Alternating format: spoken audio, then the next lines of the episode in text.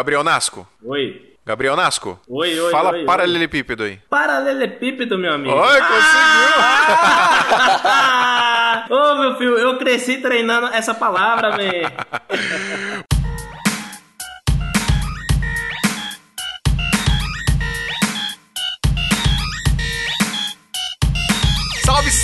Salve, seguidores da nossa querida Santinha! Bem-vindos a mais um episódio do Santa Mãe do Visual, do seu podcast de audiovisual. Eu sou o Fio Rocha e hoje nós vamos falar de procrastinação? É isso, Adriano? Isso aí, vamos falar de pessoas que ficam enrolando as coisas e atrasam os prazos e tipo eu, assim. Eu não conheço ninguém que faz isso, o Adriano não faz isso, não, não conheço. Não, não, não. Inclusive, procrastinação não é meu segundo nome. Nunca foi. Ó, ó, vocês já escutaram a voz do Adriano. Adriano, fala o seu bordão aí, Adriano. É eu! Gabriel Nasco.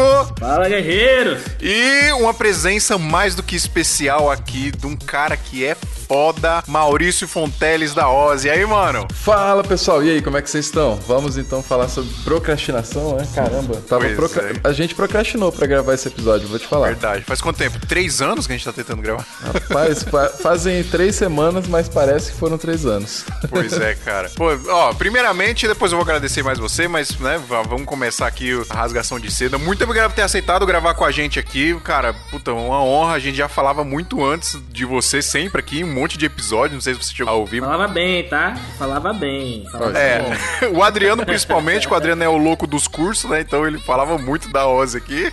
É verdade. Mas enfim, acho que vai ser da hora o papo. Vamos trocar uma ideia aqui. Rapidinho, deixa eu só dar uns recados e já volto. Adriano, a gente precisa lembrar os nossos ouvintes pra nos ajudarem com o PicPay. Sabe por quê? Porque se o cara ajuda no PicPay, ele entra no grupo do WhatsApp, que é o melhor grupo do WhatsApp da atmosfera, da. universo. Do universo e do buraco negro que saiu a foto lá que ficou desfocada.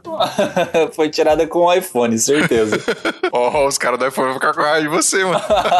Pô, pessoal, ó, a gente cansa de falar aqui sempre e tal, mas a gente precisa falar porque quanto mais vocês ajudam a gente, mais a gente se motiva aqui a fazer o podcast. E, cara, dá um trampo, a gente sempre fala aqui que dá um trampo fazer e dá mesmo, porque a gente tem outros custos. E se você ajudar, você vai entrar no grupo do WhatsApp aqui, que tá muito legal, tem uma galera muito da hora lá. E é muito fácil, só você baixar o aplicativo, fazer o cadastro lá. Mas eu não vou me estender aqui explicando isso. Se você quiser mesmo nos ajudar, você entra no site lá, santamanhodoisoto.com.br, tem uma parte lá com passo a passo bonitinho ensinando você a fazer o cadastro. Inclusive tem o nosso código lá, o 7RUW, para quando você for fazer o cadastro a primeira vez, você tem a possibilidade aí de ganhar 10 reais de cashback, beleza? Então, galera, ajuda a gente lá no PicPay. Com um plano de 15 reais, você entra no nosso grupo do WhatsApp e tem o grupo do Facebook também, né, Adriano? O grupo tá bem bacana, cara. Grupo secreto aí, né? Qualquer um que entra, não. Só quem ajuda com quizão. E o grupo é legal porque a gente consegue organizar melhor lá alguns feedbacks. Às vezes a galera manda vídeo lá no grupo do WhatsApp. E aí a galera manda um monte de feedback, né? Ah, tá legal isso aqui, tá legal aquilo ali, dá pra melhorar isso aqui, não sei o que, tal. E no Facebook fica mais organizado. Enfim, mas ajudou com quinzão, mano? Entra nos dois. Entra no grupo do WhatsApp, entra no grupo secreto do Facebook e você ajuda nós continuarmos aqui com a palavra da Santinha, certo? Certinho. E precisamos falar dos nossos amigos da Brasil Box. Você já sabe que se você quiser comprar equipamento com melhor preço, melhor prazo e melhor atendimento, é só você entrar brasilbox.com.br e lembrando que a Brasil Box é uma loja virtual, tá, pessoal? É uma loja que você vai lá, você compra, calcula frete, tudo bonitinho e a galera lá da Brasil Box vai enviar o equipamento pra você, tá? Então pode comprar sem medo, pessoal.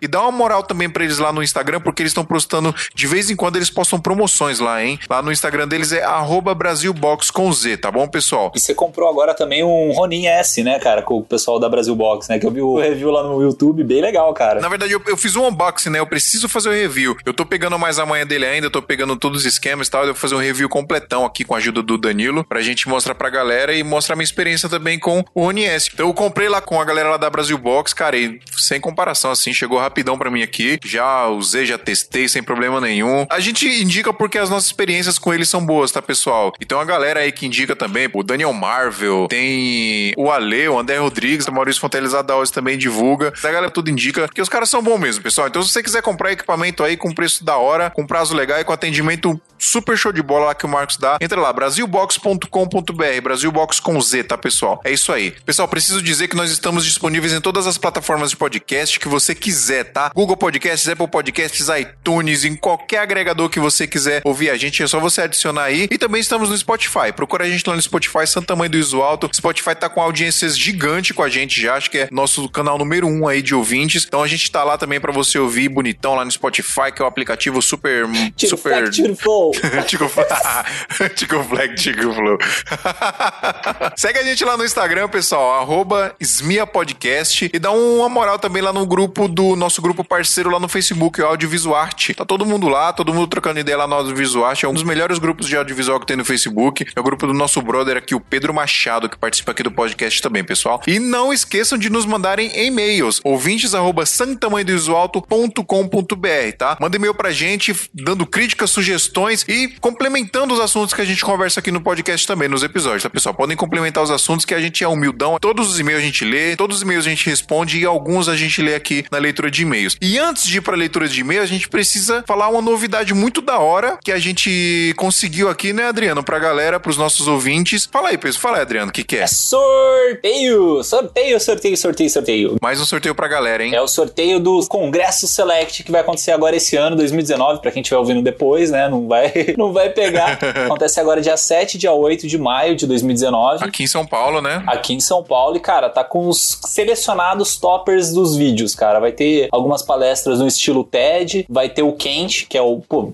é o quente, né, cara? É, não, só o fera, você é louco. E vai ter o Guilherme Coelho, cara, pra fechar toda essa saga aí, velho. Que o Coelho também, nossa, é uma das inspirações nossas aqui, velho. Pode crer. E galera, a gente conseguiu um ingresso pra sortear aqui pros ouvintes do podcast, hein? Pros ouvintes do Santa Mãe do Iso Alto. Então, é, o sorteio vai acontecer da seguinte forma: como a gente sempre faz os sorteios, vocês têm que ir lá no Instagram, marcar três amigos que são envolvidos com audiovisual no post lá oficial que a gente vai fazer lá no Instagram. Hoje, no dia da postagem desse episódio, que é no dia 16 de abril de 2019, uma terça-feira. Então, a gente postou esse episódio e já vai fazer a postagem oficial lá no Instagram. É só você marcar três amigos que são envolvidos com audiovisual. Novamente, pessoal, no dia que a gente sortear, a gente vai entrar no perfil das três pessoas que vocês marcaram. Se não tiver nada indicando que essa pessoa é envolvida com audiovisual, a gente vai pular o sorteio, tá? A gente vai sortear outra pessoa. Porque o intuito aqui é divulgar a gente, é divulgar o Select. Então, se a pessoa não for envolvida com audiovisual, não tem muito sentido, tá, pessoal? Então ajuda a gente também, né? não é, não, Adriano? E vamos junto pra conferir o Coelho. Vai ter o Gui Machado também. O Gui Machado já esteve aqui com a gente aqui no podcast. E, e a gente vai estar lá também, eu, o Adriano, a gente vai estar lá. Acho que o. Quem, quem mais vai do, da galera aqui do SMI, Adriano? Cara, eu acho que o Gabriel e o Thiago vão também. Show, show de bola. Então vai estar a galera lá também, a gente já pode trocar uma ideia lá, tomar um café. Vai ser muito louco, velho, o Select. vai ser muito foda. Então vai ter o sorteio oficial lá do Congresso Select no Instagram. Novamente, curte a postagem, segue o Instagram do Santa Mãe do Iso Alto, marca três pessoas envolvidas com audiovisual e você já vai estar participando. O sorteio nós vamos fazer ao vivo em uma live no nosso Instagram, lá no Smia Podcast, no dia 23, tá, pessoal? Terça-feira. Então tem uma semaninha aí completinha para vocês participarem do sorteio, no dia 23 de abril de 2019, beleza? Então corre lá no Instagram e participa. Pessoal, se vocês não quiserem ouvir a leitura de e-mails, é só pular pro número que vocês vão ouvir agora. 20 minutos.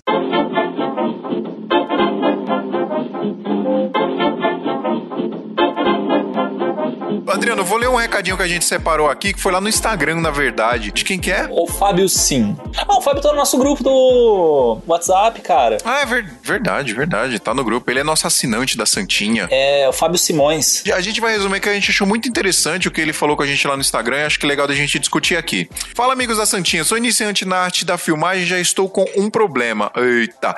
Fiz alguns clipes sem custo para uma banda, para que eu usasse de portfólio. Só que agora eles estão achando que farei sempre clipes de graça para ele. Ah, sério que eles estão achando isso? Não, imagina. Nunca acham isso.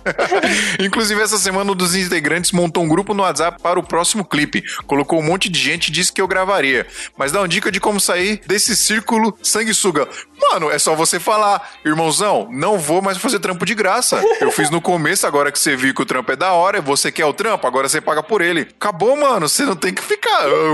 É engraçado, né, Adriano? Às vezes a gente tem medo de ser inconveniente, mas o cara que tá sendo inconveniente nessa situação aí. Sim, eu tenho muito disso pra quando cobrar a pessoa, sabe? De pedir dinheiro, assim, de falar, cara, esse evento deu tantos reais. Aham. Aí eu fico muito também sem graça de falar. Mas assim, nesse caso dele, eu acho que os caras são meio amigos dele, né? Assim, pelo, pela forma que ele falou.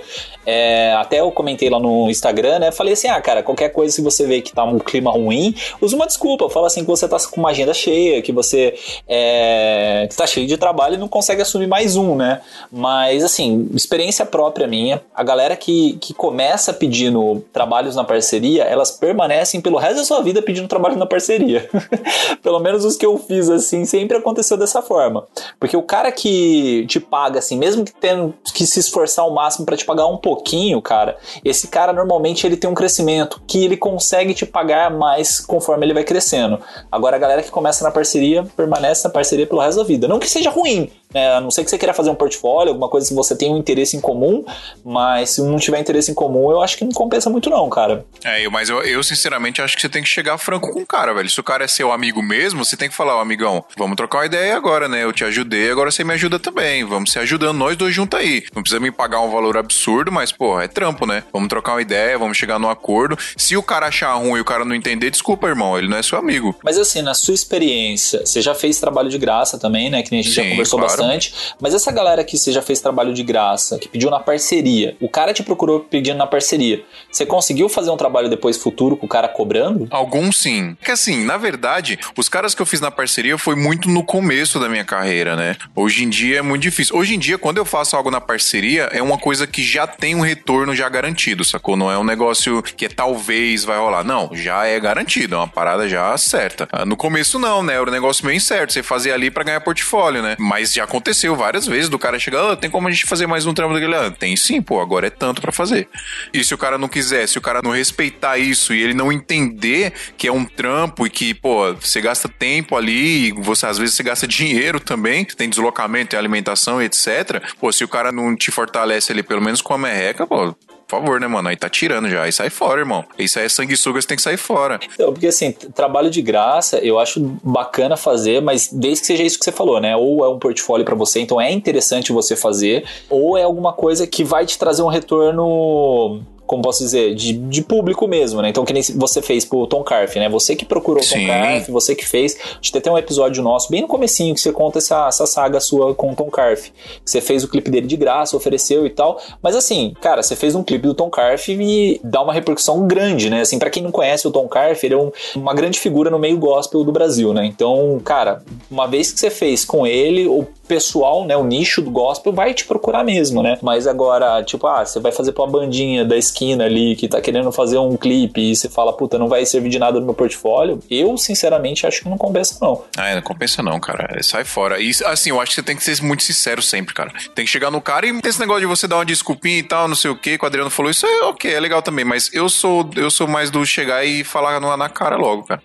Ser franco, ser sincero, falar, então, cara, eu te ajudei aquela hora lá, não sei o que. Você me ajudou também porque eu tava precisando de portfólio, mas agora vamos trocar uma ideia aí, vamos, vamos, vamos, vamos se ajudar junto agora, né? Você viu o trampo, você curtiu? Agora pagou a merrequinha aí pra mim, não precisa ser muito não, mas me ajuda com alguma coisinha aí, né? Porque se você for fazer sempre de graça, cara, aí vai ficar nessa aí. E outra, ele já foi errado de montar um grupo, te colocar e já sair falando pra galera, ó, ele vai fazer sem antes te consultar se você ia fazer, sacou? Porque pelo que eu entendi foi isso que ele fez, né? Inclusive essa semana um dos integrantes montou um grupo no WhatsApp pro próximo clipe, colocou um monte de gente e disse que eu gravaria. Tipo, ele te consultou antes pra fazer isso? Tá errado, né, mano? Ele tinha que te consultar, tinha que trocar ideia. Mesmo que você aceitasse fazer o, o trampo de graça, tá ligado? Não, beleza, eu faço de novo, vamos fazer, pô. Mas você tinha que te consultar antes, né? Não tinha que te colocar lá e pronto, e já era. Se foi isso que aconteceu, tá, tá muito errado, né, mano? Pô, Mas vamos pro próximo e-mail aqui, né? bora. E agora tem um e-mail do Wilson Júnior. Fala galera do Esmia, trabalho com publicidade para mídias sociais e queria saber se vocês podem dar dicas de qual é o método mais efetivo para se apresentar para o cliente. E preciso usar um storyboard? Primeira coisa, storyboard. Eu acredito que o storyboard que ele tá falando é uma apresentação PDF, uma apresentação dele, né? Porque se É. você tá se apresentando para o cliente, seria disso. Porque o storyboard mesmo, quando a gente fala, normalmente é o guia de cenas que você vai usar para filmar. Exatamente. É tipo uma transcrição em quadrinhos ali, vamos dizer assim, do roteiro, né? Exato. Aqui eu acho que ele só usou meio que a, a palavra errada, né? Mas eu entendi o que ele quis dizer. Então, para se apresentar, cara, é- depende muito, assim. Eu pego muitos clientes corporativos. Então, quando eu faço orçamento pro cara, eu já vou assim, direto, né? Eu já conheço a empresa, né? Ou pelo menos pesquiso as redes sociais, pesquiso o site, pesquiso tudo que eu tenho de informações sobre essa empresa. E quando eu chego na primeira reunião, né, que é o PAC inicial, é onde você vai fechar ou não o trabalho. Nessa primeira reunião, eu tento entregar o máximo possível da ideia. Normalmente já tem uma conversa anterior por WhatsApp ou alguma coisa do tipo assim para marcar essa reunião. Então você já tem mais ou menos uma ideia do que o cliente quer e ali é onde você vai apresentar a sua empresa e vai entender o que o cliente está querendo. Então nessa primeira reunião eu já levo o várias ideias, assim, por mais que sejam abstratas, para ir lançando durante a conversa, né? Eu acho, Adriano, que o que ele quer aqui é conseguir a reunião. Acho que não é na reunião que ele quer se apresentar. Eu acho que, pelo que eu entendi aqui, ele quer, tipo, conseguir esse contato, né? Ele quer conseguir essa primeira reunião com o cliente e como se apresentar, né? Como fazer o cliente te ver, fazer o cliente saber que você existe para ter um, um eventual reunião. Eu acho que é meio isso que ele tá fazendo. Eu vou falar o que a gente faz aqui, tá, o, o Will?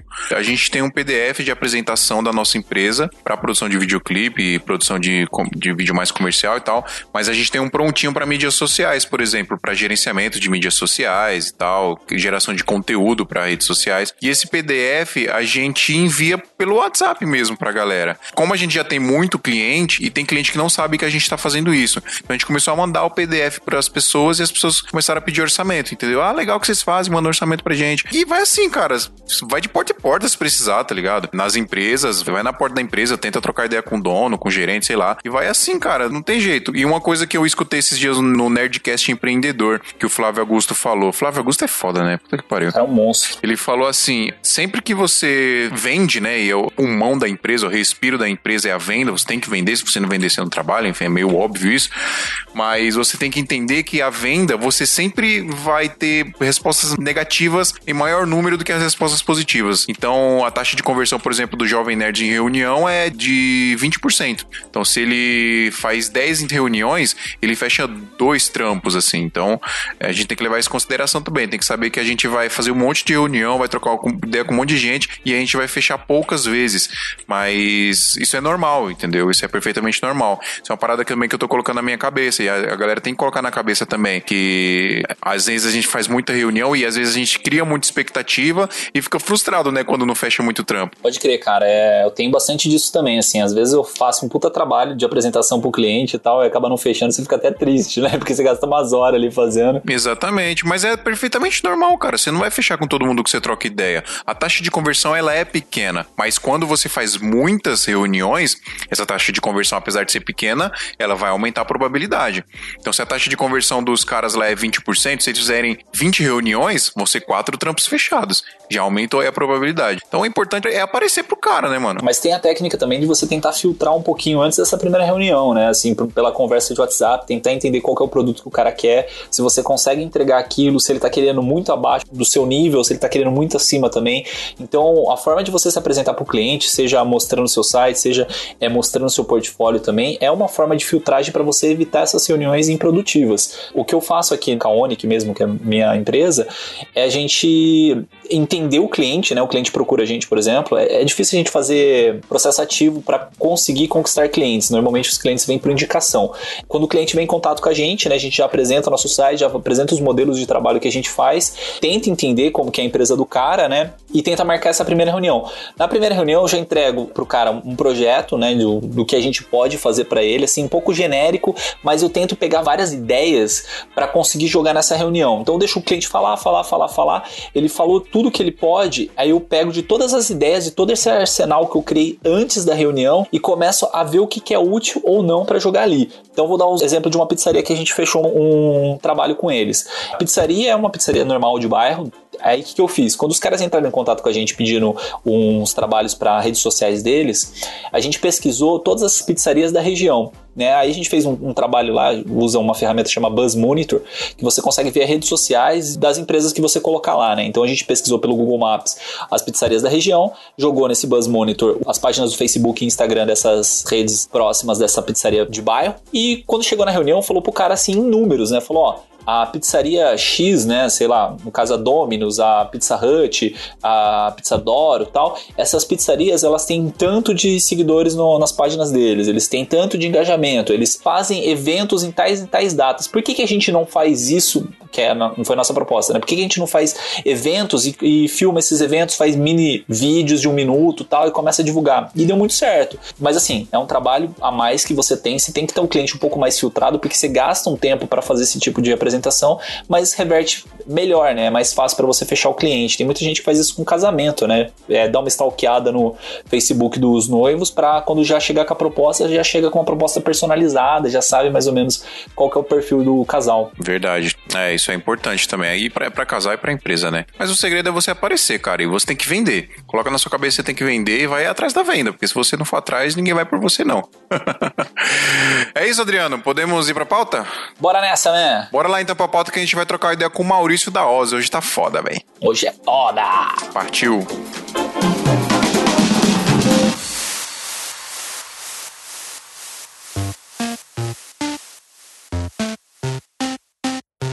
Maurício, eu não sei se alguém no meio audiovisual ainda não conhece você, não sabe quem é a sua pessoa. Mas, de qualquer forma, eu gostaria de que você me falasse aqui quem é você na fila para comprar a nova Black Magic. Vamos lá, caraca, pior que eu tô nessa fila mesmo, velho. tá Nem- todo nem- mundo, tá todo mundo fala. nessa fila.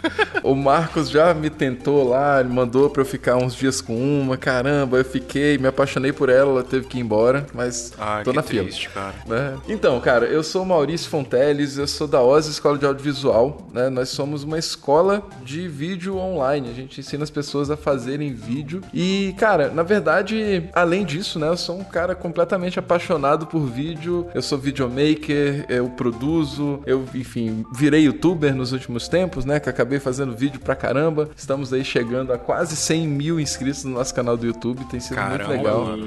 Essa Palmas pro jornada. profissional aí, por favor. Palmas pro profissional, por favor.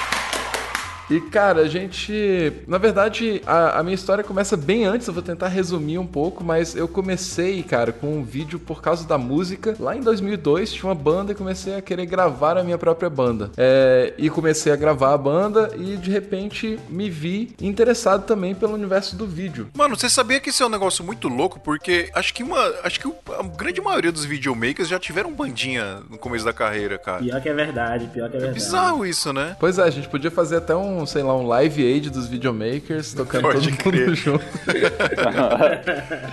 Porque, cara, é- é- eu acho que é um caminho meio que comum, porque, queira ou não, é arte, né, misturada com audiovisual, ou seja, hoje a música, cada vez mais, ela tá muito ligada também ao vídeo, né, enfim, a gente trabalha aí com videoclipe, eu sei que vocês fazem também, cara, e hoje toda música, ela já é quase que pensada visualmente, então eu acho que é um caminho comum por causa disso, e assim foi como eu comecei, e fui descobrindo esse universo todo. Mas a curiosidade é que nem todo mundo sabe, mas é que eu trabalhei muito tempo, ainda trabalho com a parte de sound design, né, de sonoplastia para cinema. É, profissionalmente é, uma coisa que eu ainda faço pra caramba. Assim. Isso é muito louco, hein, cara? Caraca, isso é muito louco, velho. Subiu três pontos no meu conceito. Como se ele precisasse do seu conceito, Gabriel.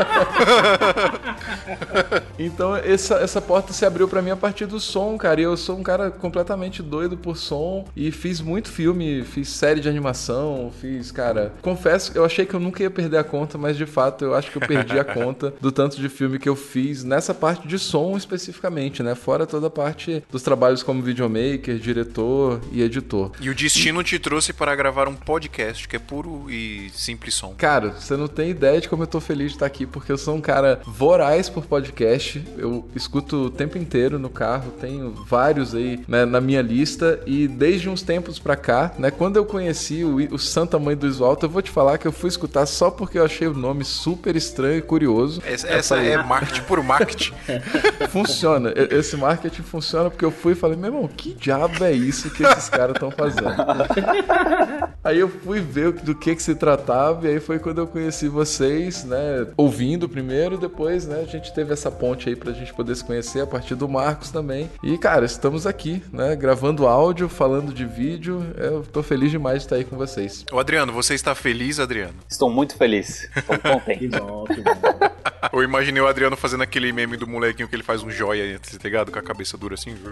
Não sei se vocês, vocês ninguém, ninguém imagina. Que bosta que eu falei agora. Corta isso. Apaga não, não aí, precisa, não, precisa, não precisa cortar, não. Deixa eu passar passar vergonha, Pedro.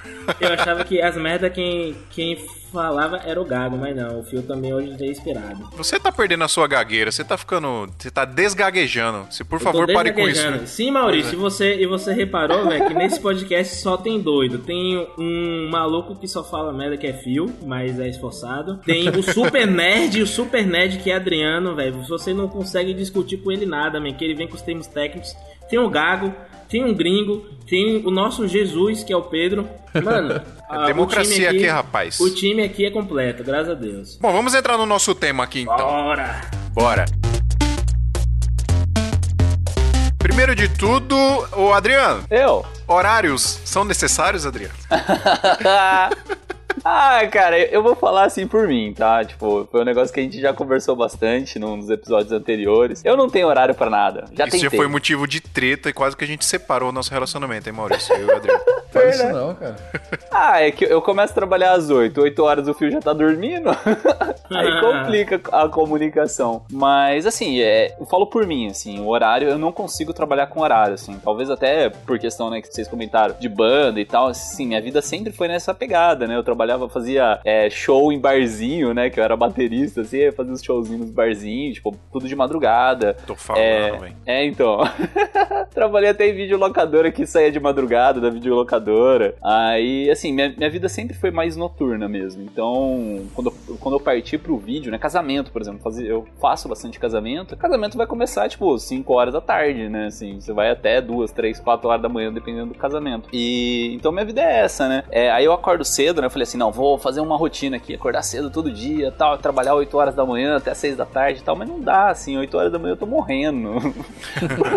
Você Mas- tem um, um esquema com horário assim, Maurício? Você tem um horário certo de trampo ou é meio bagunçado assim também? Cara, eu tenho um esquema com horários e, na verdade, porque eu faço um milhão de coisas, né? Então, se eu não conseguir um esquema com horário, eu me ferro todo. Mas eu sou um cara bem sistemático e eu sou um cara muito mais diurno do que noturno. né? Desde, desde sempre. É, tem, tem gente que realmente funciona à noite, eu sou um cara que não funciona à noite. E tem a ver um pouco com a própria rotina da família, né? Eu tenho um filho pequeno, então tenho, ele tem 5 anos, levo na escola. Aí eu sempre que tô por perto, quero buscar na escola também, 11 e meia da manhã. Então eu tento trazer todos esses, esses afazeres, né, em relação à família, também, né, misturar isso com o trabalho sempre que for possível. Então eu sou um cara que eu prezo por fazer do meu dia o mais produtivo possível, né, e aproveitar o máximo desses horários, para de noite eu estar um pouco mais tranquilo, né? Nem sempre eu não trabalho à noite, também dou muito a aula à noite, a gente faz muito encontro das turmas da OSE à noite, mas eu evito, né, concentrar muitas coisas à noite porque eu sei que normalmente eu tô já ferrado nesses últimos horários. Mas você já teve alguma época que trabalhou ba- meio com um horário na noite de dia você, você mais dormia ou você sempre foi assim? Não, cara, eu sempre fui, eu sempre fui um cara de acordar mais cedo. Dizem que é da família, é, sou da família chamada Fonteles, né? E os Fonteles eles têm uma, uma prática de acordar cedo. Tem um grupo da família lá, cara, ele normalmente começa a apitar assim 5 horas da manhã, a galera já tá lá no gás, sabe?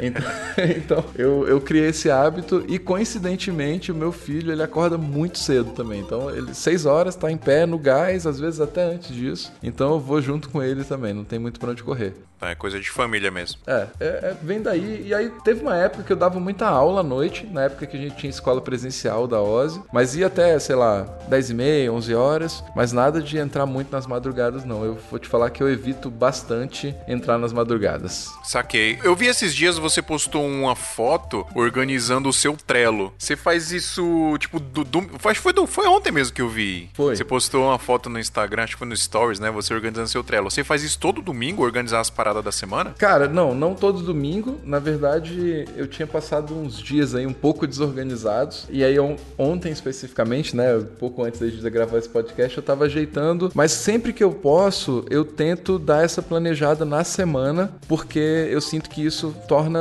a semana mais produtiva e, queira ou não, os dias mais produtivos. Mas, cara, uma coisa é tirar tudo que tá preso na tua cabeça de possíveis compromissos ou de compromissos e botar em algum lugar, sabe? Isso é uma coisa que eu realmente acredito. Eu considero, me considero um cara que tem uma memória boa, eu lembro das coisas. Ao mesmo tempo, eu sei que isso não faz bem, sabe? Você fica cansando a cabeça porque você tá lembrando de um compromisso bobo às vezes que você tem que você podia ter Você só fica anotado. gastando, gastando cartão, né, velho, à toa. Exatamente. Tem um negócio que você falou aí, que é, a gente discutiu até num episódio passado, que a gente falava sobre ferramentas de produtividade que é questão de você anotar o que você tem que fazer, né? Até para tirar um pouco o peso na sua cabeça. É, eu, não, eu não vou me recordar onde que eu vi isso, cara, mas o cara falava de tipo, toda a parada científica de você ter que escrever suas tarefas num papel, num trelo, em qualquer lugar. Você tem que colocar sua, suas anotações esses, em um lugar separado que não seja só na sua cabeça. Tanto pra é, desobrigar a sua cabeça a ter que revisar essa lista, porque quando fica só na sua cabeça você fica revisando, não fica? tipo, você, peraí, eu tenho que fazer isso, aquilo, aquilo, aquele outro. Às vezes acontece você... comigo, Adriano, deu tá na minha cabeça, mano, eu tenho um monte de coisa para fazer. Aí eu sento na frente do computador aqui, eu, o que, que eu tenho que fazer? É. é. isso. Então, aí tem esse negócio aí, tipo, tanto pra, pra desafogar o trabalho da sua cabeça, né? Porque sua cabeça, uhum. tipo, você pode estar tá jogando aqui, mas ela tá trabalhando em background, né? Então, é, é, muito por causa disso. Como também pelo, pela dupla recompensa. O que, que é dupla recompensa? Sempre quando a gente termina alguma coisa que tá dentro do prazo, tá? Porque se estiver fora do prazo, não é recompensa, é alívio, Sim. né? Mas se estiver é. dentro do prazo, sempre que você termina alguma coisa, é, você tem uma sensação de recompensa. Você fala, putz, cara, terminei aquele vídeo, terminei aquele sei lá o que. E quando você é, marcou num papel e riscou esse papel, inconscientemente sua cabeça tá dando uma outra recompensa para você. Tipo, é recompensa em dobro, saca? É bem legal Totalmente. esse sistema. Não, e eu acho que é assim, velho. Eu espero que ninguém se identifique comigo, mas, mano, eu tô aqui nesse exato momento. Eu acho que eu nunca gravei um podcast sem estar tá editando alguma coisa. Ou eu tô decupando ou eu estou tratando foto. Nesse exato momento eu estou decupando aquilo porque tempo é tudo, cara. E meu tempo, infelizmente, ele é mal distribuído. Eu sou o cara da noite, infelizmente, eu não consigo editar quase nada de dia é, devido ao calor, muita luz, né? Barulho, é telefone, é internet enchendo o saco. Então, assim, eu edito muito pouco de dia, eu rendo muito melhor à noite. Coisa de virar das 8 até as 5, 4, 4, 5 horas da manhã tranquilo, editando. Porém. Eu acho isso muito estranho porque é como o Maurício falou aí, como você, Maurício, eu sou muito diurno, cara. Eu sempre fui. Na verdade, houve uma época que eu já falei aqui em alguns em outros episódios, houve uma época que eu trabalhava no meu quarto e era a mesma pegada, cara. Acordava 10 horas da manhã, ia pra academia, voltava, almoçava e Nossa. começava a trabalhar, sei lá, uma hora, duas horas da tarde e até duas, três horas da manhã tra trabalhando e eu dormi tardão, mesmo, mesmo esquema. Só que depois que eu abri o escritório, eu, eu já falei isso outras vezes vezes eu comecei a, a ter esse horário de trabalho, né? Tipo, eu vou, eu vou chegar no escritório. Um mais comercial, né? Das Exato. 96. E aí, na verdade, isso é uma discussão que a gente tem aqui. Eu queria saber a sua opinião, Maurício. Você acha que isso melhora o relacionamento com o cliente? Você trabalhar no mesmo horário que ele trabalha? Porque a maioria dos nossos clientes, né? É, tirando artista, sei lá, que também faz show à noite e tal, quando a gente grava clipe, mas os clientes mais corporativos, é, você acha que a nossa produtividade, nosso relacionamento melhora com eles quando a gente trabalha no horário comercial também, igual eles? Cara, eu, eu acho que trabalhar em horário comercial é bom, mas não necessariamente vai trazer uma relação melhor com o cliente. Porque, queira ou não, vai ter um momento onde esses horários acabam se cruzando, né? A não ser que você trabalhe sempre a partir das 8 da noite para frente, aí realmente você não vai encontrar muito a pessoa. Mas eu vejo a ideia de você trabalhar com horário comercial não, né, pela, ó, oh, nossa, você tem que trabalhar pelo horário comercial, né, uma coisa regrada, mas principalmente quando você começa a lidar com um pouco mais de gente, cara, não só só você em relação ao cliente, mas você enquanto a equipe também, né? E hoje a gente tem uma equipe relativamente grande na OSI, né? Não é tanta gente, mas a gente tem pelo menos umas 10 pessoas trabalhando com a gente. E fica mais fácil, porque é saber que tem aquele momento onde todo mundo tá junto, se a gente precisar fazer uma reunião. Então a gente precisa ter uma, um momento ali de interseção, sabe? Em relação ao cliente, cara, eu não vejo isso como assim, nossa, um grande diferencial você trabalhar na hora que seu cliente trabalha. Até porque hoje em dia isso até tem quebrado um pouco, né? Não é tão regrado assim. Tanto que tem cliente que vai te mandar mensagem sábado à tarde, né? E pode ser que você vá e mande uma prévia para ele, é, sei lá, domingo à noite. É verdade. Né? Então eu não acho que isso seja benéfico pro cliente, mas eu vou ser sincero que eu acho que isso é benéfico para você, sabe? No, no sentido de, enquanto profissional, você começar a regrar isso. É lógico que são momentos, né? Mas, pô, eu que tenho esposa, filho, né? Pô, tenho cuidados com a casa, pô, eu, eu sou um cara que sou cuidadoso com essas coisas. É então eu, casa. é, eu sou dono de casa, pô. Queira ou não, gosto, vou lá, faço compra, cozinho. Então eu gosto de ter um pouco mais de regra, né? Só que regras escolhidas também, sabe? Eu acho que a gente não pode esquecer, porque tem gente que acha assim, ah, mas se você for regrado demais, é, tu não é criativo. Ah, se você, você vai ficar só seguindo a agenda, então vai e arranja um emprego numa, numa empresa pra você trabalhar pros outros, ou qualquer É. coisa assim. Só que não é isso, sabe? Eu acho que é você ter um horário definido para que você consiga otimizar o seu tempo e para que você também tenha esses outros momentos, assim, de você, porra, às vezes pra gente, cara, a gente não lembra disso, mas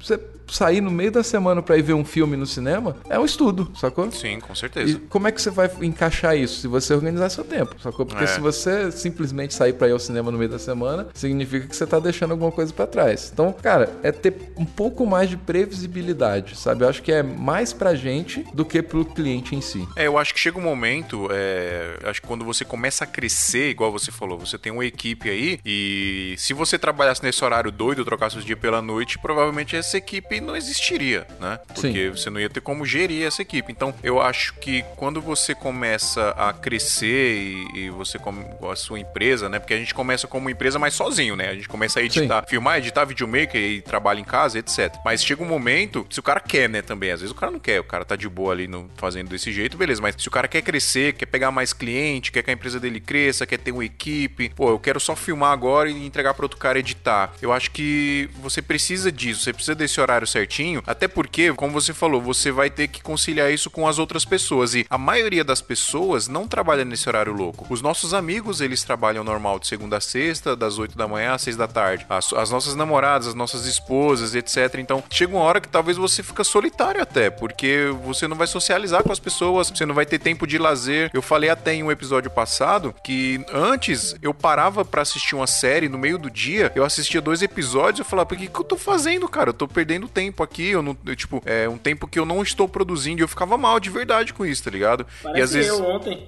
Pois é, porque hoje não. Hoje eu sei, ó. Meu, 6 horas da tarde parei, vou. É meu lazer agora. Eita. Vou jogar videogame, vou, vou no cinema, sei lá. Vou pegar minha mina na faculdade, vou curtir ela. Então, eu acho que isso ajuda. É o que você falou realmente, Maurício. Ajuda na sua vida, muito na sua vida pessoal, né, cara? Só que eu acho que também ajuda com o cliente. Sabe por quê? Eu aqui, eu sou um cara muito. Eu sou meio doente com prazo, tá ligado? Eu, é, Não, doente é pouco, velho. Você tem. Não, você tem alguma anomalia, velho. Velho, o cara consegue. Ele gravou um videoclipe hoje. Tipo assim, tem oito câmeras, é, um- não sei quantas diárias de gravação. E amanhã. E tá pronto, velho. Eu acho isso muito foda em filme, mano. Porque, velho, ele é um cara mais proativo e insanamente rápido de edição que eu já conheci na minha vida, cara. Eu demoro três dias pra editar uma coisa de um minuto, ele demora meia hora, tá ligado? Eu acho que na minha cabeça isso funciona como gamificação, tá ligado? Que a galera fala muito. De você é, meio que fazer as suas tarefas e você sempre tá fazendo as suas tarefas, mas tá meio que completando as fases ali, tá ligado? Eu acho que na minha cabeça funciona um pouco assim. Se eu faço uma parada hoje aqui, eu já quero logo eliminar isso já e, e entregar e acabou, sacou? Acabou, vamos pro próximo. Então eu gosto, eu, por isso que eu sou meio doente com esse negócio de prazo, porque eu não, mano, tem um negócio que eu odeio é ficar procrastinando pra fazer as coisas e meio que é, atrasar prazo com o cliente. E por que que eu falo que quando você tem esse horário certinho de, tra- de trabalho em horário comercial ajuda com o relacionamento com o cliente? Porque a sua produtividade, posso estar falando merda, posso estar cagando regra aqui, mas pelo menos a minha produtividade ela aumentou demais, cara. Demais, porque eu sei que dentro desse horário eu preciso fazer todos os meus compromissos, entendeu? Então a minha produtividade aumenta, eu não atraso nada com o cliente, eu sempre entrego as paradas pro cliente adiantado, porque eu tô aqui pra trabalhar 100%, entendeu? Assim, esse é um dos diferenciais, inclusive, aqui na produtora, cara. O nosso diferencial é o prazo. A maioria dos clipes que eu pego hoje pra fazer, que eu falo pro cara, ó, a gente vai filmar hoje, daqui cinco dias corridos, aí eu tô te entregando o videoclipe. O cara, ele olha pra mim e fala, é sério isso, cara? Você tá falando sério? Tipo, e, e as pessoas indicam a gente muito por conta disso. Porque qualidade, cara, um monte de gente tem. Claro que a gente tem aqui também, tem o nosso diferencial de qualidade e tal. Isso a gente tem também, né? Mas qualidade, um monte de cara tem aí também. Tem um monte de cara bom no Brasil. Agora, tem muito cliente com ferida de prazo, mano. Muito cliente. Aí quando você fala pro cara que você tem um prazo bom e você cumpre esse prazo, e eu cumpro muito esse prazo justamente por conta desse horário que eu tenho de trabalho, cara, você ganha um cliente, esse cara vai te indicar pra outro, que vai te indicar pra outro. que vai te indicar para outro. Então, eu indiretamente talvez ajude, né? É, eu acredito muito no, nessa vibe de trabalho, na verdade, e tem uma coisa que eu acho que a gente tem que complementar em relação a isso, cara, a essa questão de você, na verdade, estar tá além, você ser pro, mais produtivo, é porque é o seguinte, cara, procrastinação custa caro e a gente não percebe isso, mas quando a gente começa a atrasar a coisa, ou seja, quanto mais tempo você tá com um trabalho sentado no seu colo, mais caro ele sai para você, não é para o cliente, porque normalmente você vai trabalhar com preço fechado e se você tá demorando mais para entregar, ele tá lá na tua mesa ou no teu HD e você não tá, tá soltando ele, ele tá saindo caro para você, sacou? Então quanto mais rápido você fizer, melhor. É que a gente tem que pensar o seguinte, né? Eu, eu falo muito por mim, assim, por exemplo. Vou usar de exemplo um, um trabalho que eu entreguei ontem, tá? Ontem, domingo. o cliente, né, ele, ele ia fazer um pedido de casamento para a esposa dele e tal, me chamou para fazer a gravação. Beleza, isso há três semanas atrás. Aí ele me perguntou, cara, quanto tempo mais ou menos para você editar esse, esse vídeo? Eu falei, ah, acho pedido de casamento, acho que uma semaninha a gente faz, né? Tranquilo. Beleza. Chegou, filmamos o pedido e tal. Falei, cara, esse vídeo tem um potencial gigantesco. Aí falei, ah, é, conversei com ele, falei, cara, eu preciso de mais umas duas semanas para editar esse vídeo porque eu vou criar muito mais coisa. Aí fizemos uma gravação à parte com ele, fizemos um depoimento tal, cresci em cima desse vídeo. Então, assim, mercadologicamente falando, eu acabei me ferrando porque eu ganhei o mesmo valor que se eu tivesse entregado em uma semana. Só que aí eu, eu queria fazer para mim. Então, tipo, aí entra aquela área artística, né? De você querer, é, sei lá, fazer mais, dar mais, entregar mais tal. É, financeiramente é ruim, mas por um lado você se sente, tipo, é empolgado, é né? Satisfação, você, né? É, você dá uma satisfação grande, cara, de entregar esse trampo assim. Então, tipo assim, atrasei com o prazo com o cara, né? Relativamente, não, você... foi, foi um combinado, mas, tipo, não, tipo, relativamente tá bem atrasado. Um, um prazo extra, né, velho? É, é era... é, é, eu pedi um prazo extra, era pra me ter entregado sábado e entreguei domingo, mas... Mas assim, ficou bacana o vídeo. Tá de boa. E, e aí foi mais ou menos nessa, nessa pegada, né? Aí, é, é porque o Phil falou, né? Eu acho que o Phil ele tem uma, uma metodologia muito é daquele, como posso dizer, é, done is better than perfect, né? Tipo, feito é melhor do que perfeito. E eu tenho o contrário, cara. Eu tenho aquele negócio de, de buscar a perfeição, pelo menos do, nas minhas restrições, né? Que tem muita coisa que eu não conheço, tem muita coisa que eu ainda não, não, não tive experiência suficiente para conseguir inserir nos meus trabalhos. Mas assim, do que eu tenho de conhecimento, eu tento fazer o máximo sempre possível, né? E isso acaba tomando tempo e acabo perdendo dinheiro, mas. é, na verdade, é, falando assim, parece que eu, que eu, que eu, eu sei que não foi sua intenção, Adriano, mas esse, eu acho que não é muito essa metodologia, não, tipo, melhor feito do que perfeito. Eu acho que não, cara, porque eu peço prazo pro cliente que eu sei que no meu jeito de trabalhar, no meu dentro do meu workflow, eu vou conseguir entregar um trabalho bonito pro cara, entendeu? É, então eu não, eu não, pelo menos eu não lembro a última vez que eu atrasei um trampo e eu tive que entregar de qualquer jeito só para entregar, tá ligado? Eu não lembro a última isso. vez que isso aconteceu comigo. Eu, eu, acho que nunca aconteceu. Não tô conseguindo lembrar aqui agora. E isso aí, isso aí é foda, porque assim, eu mesmo, infelizmente, ó, eu tô olhando, eu, eu tenho o Trello, porém aquele da onda de se o Trello tivesse um app de é, para computador, eu acho que ia ser bem mais dinâmico, mas eu tenho uma preguiça enorme de abrir o navegador, mas enfim, eu uso aquele hip stick, né? O sticker que tem aqui na área de, de trabalho. Do Windows. Mano, eu tô aqui, é, eu tô aqui listado, tem 2, 4, 6, 8, 10, 12. Eu tenho 12 trampos, mano, aqui para editar. Olha que foda, tá ligado? Dos 12, é, acho que 10 tem o mesmo prazo. Só deixa eu comentar então, um negócio que você me... falou desses sticks não, aí, do, dos post-its. Não, não. então fala, fala. Vá, fale, fale. Não, era rapidinho. É porque eu descobri é, semana passada que esses post-its aqui, eles sincronizam com a nuvem. Porque claro eu, que sincroniza. Eu, eu não é sabia. Por isso que eu eles. Ah, Vai, Nossa não, mas senhora. é a atualização do Windows. Enfim, voltando aqui, desculpa, editor. Voltando aqui, é, então assim, eu tenho. É claro, né, que é tudo meio que relativo. Eu comecei o ano muito bem, graças a Deus, agradeço a Deus todo dia. Eu comecei. Eu comecei o ano tendo a mesma quantidade de trampo que eu tive em 2018. Apenas em dois meses eu tive mesmo, a mesma quantidade de, de serviço. E aí eu volto a falar o que eu comentei com você, Phil. Eu sou o cara que faço reunião e infelizmente as minhas reuniões reuniões de casamento demoram muito. No caso, velho, é de a partir de duas horas. Eu tenho reunião de oito horas com o cliente, velho. Meu então, Deus assim, do céu, velho. Mano, seu cliente vai sair moído da reunião. É. Claro, mano. É, Você tipo tem que assim, cobrar ó, pra fazer reunião. Não, mas assim, ó, a última reunião que eu fiz foi na sexta-feira agora. O noivo saiu chorando, tipo assim, ele chorou durante a reunião e tal, mano. É serviço fechado. A minha, a minha, a minha reunião é diferente. A minha, não, mas enfim. Aí é quase um dia pra fazer uma, uma reunião, fora atendimento online. Não é reunião não, velho. Você faz uma imersão com os clientes, né? Imersão, isso, é. é. Não, mas pior que é verdade. Não, e sem contar que, tipo assim, era pra ser em duas horas. Por aí, como eu sou um pouquinho gago, aí demora umas duas horas a mais. Não, só, é só pra me entender, essa reunião é feita no bar? Porque aí justifica as oito horas de reunião. Não, então, essa que foi oito horas foi. Foi num bar. Mas enfim, então assim, ó, eu tenho aqui uma lista de trampos enormes. Eu, eu fiz vários casamentos e todos eles foram Destination Wedding. Então, assim, o, é, no mês de fevereiro, eu não parei em casa, mano. Foi chegando para lavar roupa, descarregar arquivo e viajando de novo. Então, eu tive que reservar dois meses de, tipo assim, é março e abril, que eu não posso fechar trampo pra sair para fazer março e abril. Por quê? Se eu sair para fechar, é, para captar alguma coisa, eu já vou atropelar toda a edição que eu tenho. Então, assim, eu, eu tive que evitar de ter um lucro maior durante esses meses para é, entregar edições. Então, assim, por um lado é muito ruim, mas pro outro, cara, eu que faço tudo. Eu não consigo confiar em ninguém para editar o material. Eu preciso filmar tudo, eu preciso atender o cliente. Então, assim, o meu fluxo está muito grande para a capacidade que eu tenho. E outra coisa que acontece é, mano, a procrastinação é um demônio. Eu tô quase indo numa igreja para fazer uma sessão de descarrego, porque, velho, não é de Deus. Não é de Deus, cara. É horrível. Sabe o que eu comecei a fazer para combater a procrastinação, Gabriel? Ah. Eu comecei a pensar no seguinte, ó, eu tô com vontade de assistir um bagulho no YouTube, tô com vontade de jogar, tô com vontade de fazer um monte de coisa. Então eu coloquei na minha uhum. cabeça, se eu terminar o que eu tenho que fazer aqui, eu estou permitido a fazer todas as outras coisas. Exatamente, é, é você ah. se dar um prêmio, é. faz sentido. Exatamente. Um prêmio, né? Uhum. Exatamente. Tipo assim, eu fiz, eu fiz outra coisa, né? Eu acho que até na foto que eu mandei na gravação passada, eu mandei a foto aqui de minha mesa. Eu não sei se você viu, tava cheio de boleto em cima. Eu deixo os boletos em cima pra toda hora eu olhar e falar, mano, eu preciso cumprir pra eu pagar esses boletos. E, mano, do Gabriel assim... é pagar os boletos.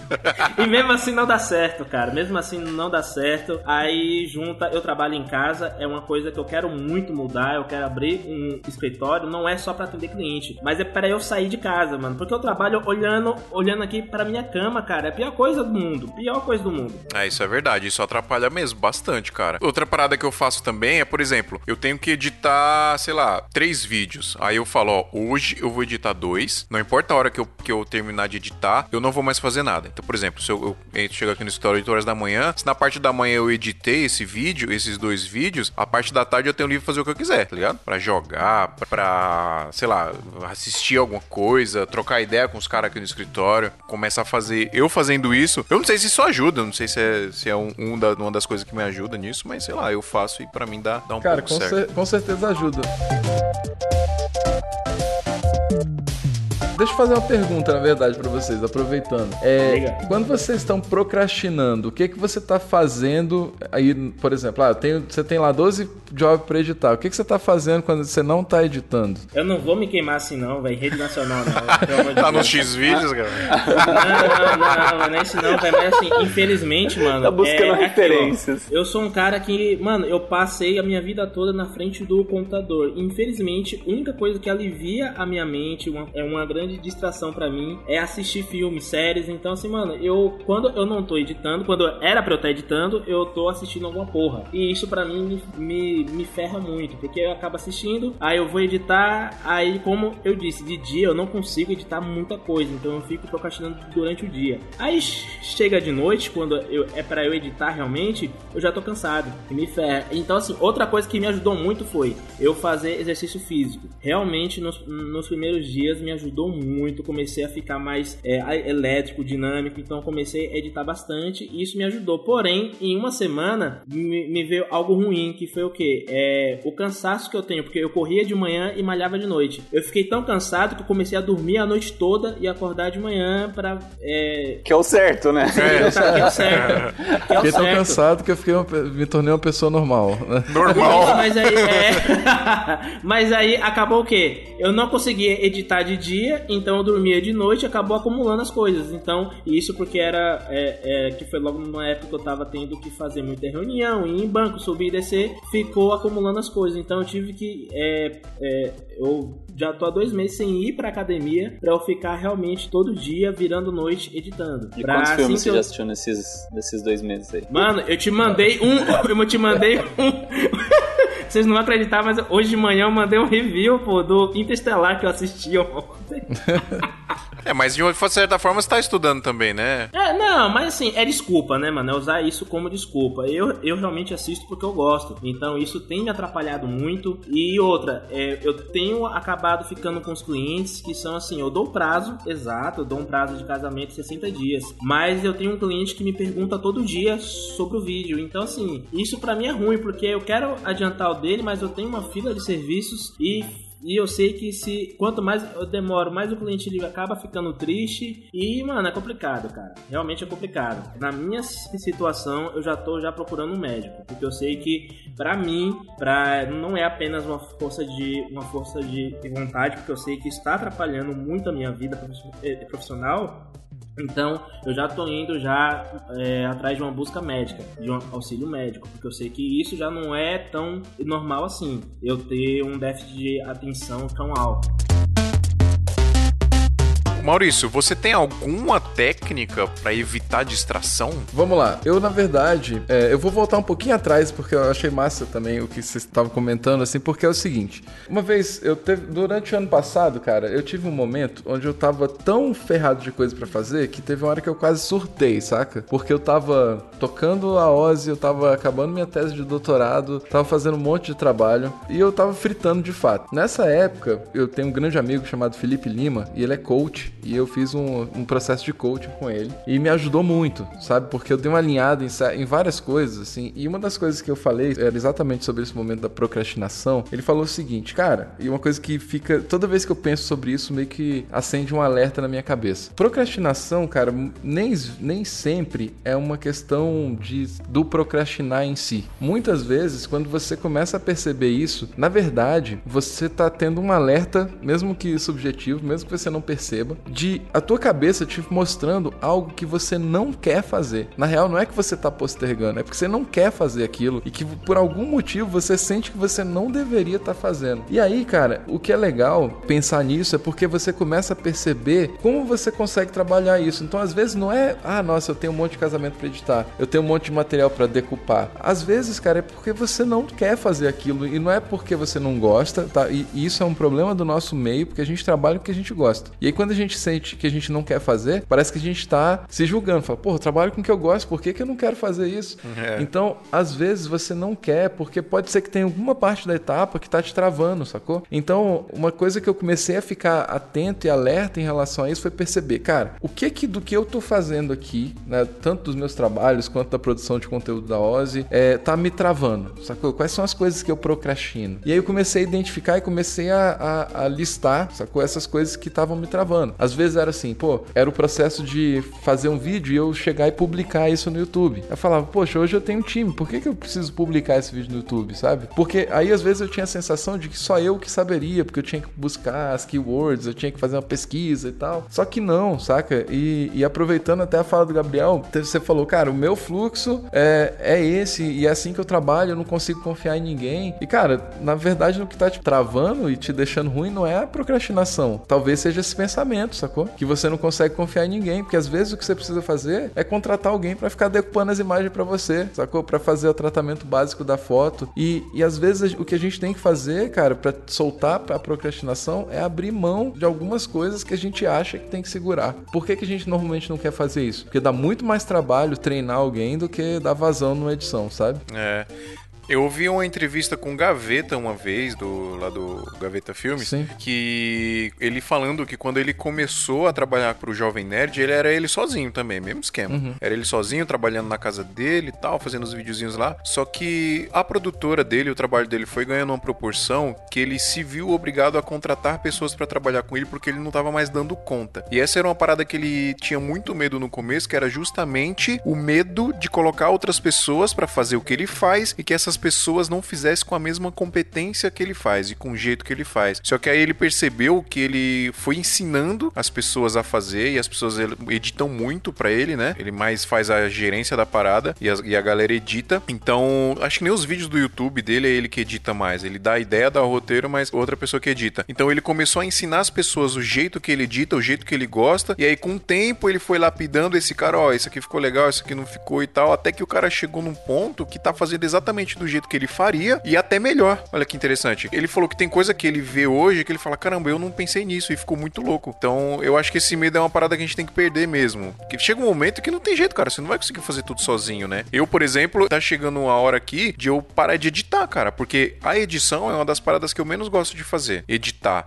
Eu gosto de captar, eu gosto de fazer o é, roteiro, é, eu gosto dessa parte dois. de criativa, mas a parte de. Não que editar não seja criativa, né? Lógico que é, mas essa parte já não, me, não, não é a parada que eu gosto muito de fazer. Então vai chegar um momento que eu vou ter que botar alguém para editar aqui para mim, não tem jeito. Total. E até porque a sua, a sua edição, ela não é linear, mas ela é bem simples. Não tem transição doida, não tem muita é. firula. É apenas corte, né? Sim. Então é mais, é mais tranquilo. Tem um processo que você consegue passar, saca? Se você não quer passar toda a sua edição, passa uma parte, sacou? Passa uma parte. Porque toda edição, cara, ele tem momentos, sacou? E tem um momento da edição que ele é completamente mecânico, sabe? Você quer esse momento inicial, organização do projeto. Decupagem, né? A decupagem. Cara, que às vezes a gente pode sair e isso não vai perder a tua essência, sacou? Ou, do que você quer transmitir, ou o que você quer fazer. E você pode pegar, às vezes, num momento um pouco mais avançado, se for o caso. É verdade. A gente, isso, cara, não somos só nós, assim, por mais que sempre vai bater essa síndrome do procrastinador, sabe? Isso. E que tem um pouco até da síndrome do impostor, que a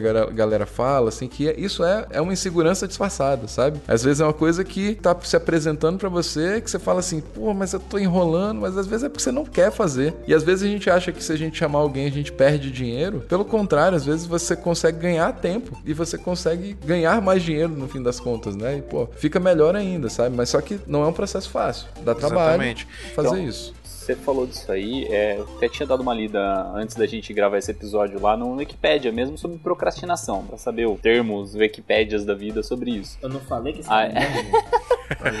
ah, eu sou meio louco nessas coisas. Aí eu tava lendo lá, tipo assim, é, pelo que eu me lembro, era, era dividido em três tipos a procrastinação, que era o problemas psicológicos mesmo, né? Tipo TDAH, essas paradas assim. É... Eu tenho, na verdade, também. Você tem TDAH? Eu tenho. Cara, eu ouvi um podcast do Jovem Nerd, se eu não me engano, o Tucano que tem. Aí ele fala sobre várias técnicas que ele usa para conseguir superar. É bem legal. Só eu lembrando, eu coloco aqui na descrição do episódio. É... E aí tem esse, esse problema mesmo, que, que assim, é técnicas, é especialistas que vão te ajudar nisso aí. Tem a questão de ansiedade, tá? Então, por exemplo, uma pessoa tem um milhão de tarefas, ela pega sempre as menores para fazer e deixa as maiores por último. Porque ansiedade, ela quer entregar as primeiras tarefas, que são as mais fáceis, as menores, então ela fica focando nessas menores tarefas e deixa as grandes para depois e acaba explodindo com prazo da grande e tal, né? Vamos supor que seja, sei lá, você tá com sua sala desarrumada, você tá com, sei lá, seu ambiente lá, o meu computador tá desorganizado e você tem um vídeo para editar. Ah, a primeira coisa que o cara vai fazer é arrumar a sala, porque é mais rápido. Depois vai lá arrumar o, o ambiente de trabalho dele. Depois que ele vai cair pra edição. Então tem essa parte de ansiedade. E a última, que é, é o perfeccionismo, que é o que eu caio muito. Então eu, eu carrego as coisas muito para mim, porque quando eu, eu passo ela para outras pessoas, normalmente cai nesse aspecto que você falou, Maurício. De assim, você achar que a pessoa não vai conseguir entregar tão bem quanto. Tanto que é uma questão que eu e o Fio a gente tem bastante disso. Assim, eu, eu carrego muitas coisas para mim, porque eu acho que o Fio, por mais que eu sei que ele vai fazer, na minha cabeça eu acho que eu fazendo vai sair melhor, entendeu? Aí ele reclama comigo, Maurício. Ele falou, ô, oh, mano, você precisa me ajudar mais nas paradas. Eu falei, mas você não deixa, cacete, você quer fazer tudo sozinho. Então, não, mas assim, é, é, que eu tô falando assim, que isso é uma das características do procrastinador. O cara, ou ele busca esse perfeccionismo, né, ou ele é ansioso, tem um problema mesmo, assim. E, cara, esse negócio de perfeccionismo é, é um cocô, cara. Eu, uma forma de eu, de eu tentar é, ultrapassar ele, assim, né, superar ele, é criando listas de tarefas. Não sei se vocês fazem isso. Uhum. Do que, que, você tem que fazer no dia, por exemplo, eu, né? Eu faço, mas eu nunca consigo cumprir. Eu não consigo trabalhar dessa forma, cara. Eu já tentei trabalhar com Trello, colocando as, as tarefas que eu tenho que fazer no dia, mas eu não consigo. Eu não, eu não consigo não trabalhar com agenda. Eu preciso ter agenda porque, ao contrário do Maurício, mano, eu simplesmente esqueço. Já aconteceu de eu esquecer uma filmagem, tipo, na hora assim, e porque eu esqueci de colocar na agenda e a pessoa me lembrou. E aí, você tá chegando? E eu, tipo, faltava.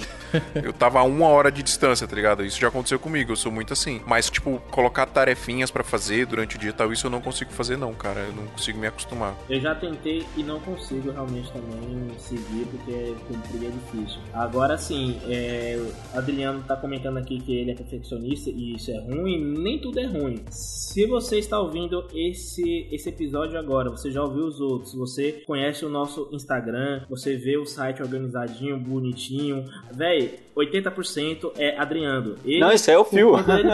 Não, não, mano. É- não, velho, mas quando você entrou, você organizou a nossa vida. Acho que Fio, até Fio comentou isso no início, que você chegou colocando ordem na casa, mano. E a gente, mano, é sério, se você não tivesse, acho que a gente não ia estar tá nem na metade dos episódios, cara. Porque a gente ia estar tá um pouco bagunçado, tá ligado? É, na verdade, eu, eu, o Adriano é muito contraponto meu, cara. Sempre foi. Eu sou um cara que eu meio que vou deixando as paradas me levar, tá ligado? É, eu não sou muito de estudar, eu estudo, mas não sou muito de estudar a fundo as paradas. Eu nem gosto muito, porque eu acho que talvez isso vai me engessar, vai me deixar muito técnico, e eu não gosto muito dessas paradas. E o Adriano já é totalmente contrário, né? ele gosta muito de estudar, gosta muito de entender as coisas, né? E como que funciona e tal. Eu simplesmente vou lá e faço, aprendo ali na hora que eu tiver que aprender e já era. Então, só que é legal é porque bichão, isso se complementa, tá ligado? É, às Sim, vezes uma, uma eu parada. pra caramba pra fazer, porque eu quero fazer perfeito. Você fala, não, vou fazer, senão não é, sai. É, também, mas, mas se, se complementa no sentido de que, assim, às vezes você me pergunta uma parada, tipo, que você tá com medo, sei lá, ô, oh, mano, a gente falou aquele bagulho ali e tal, você acha que não é? Eu falei, não, mano, nada a ver,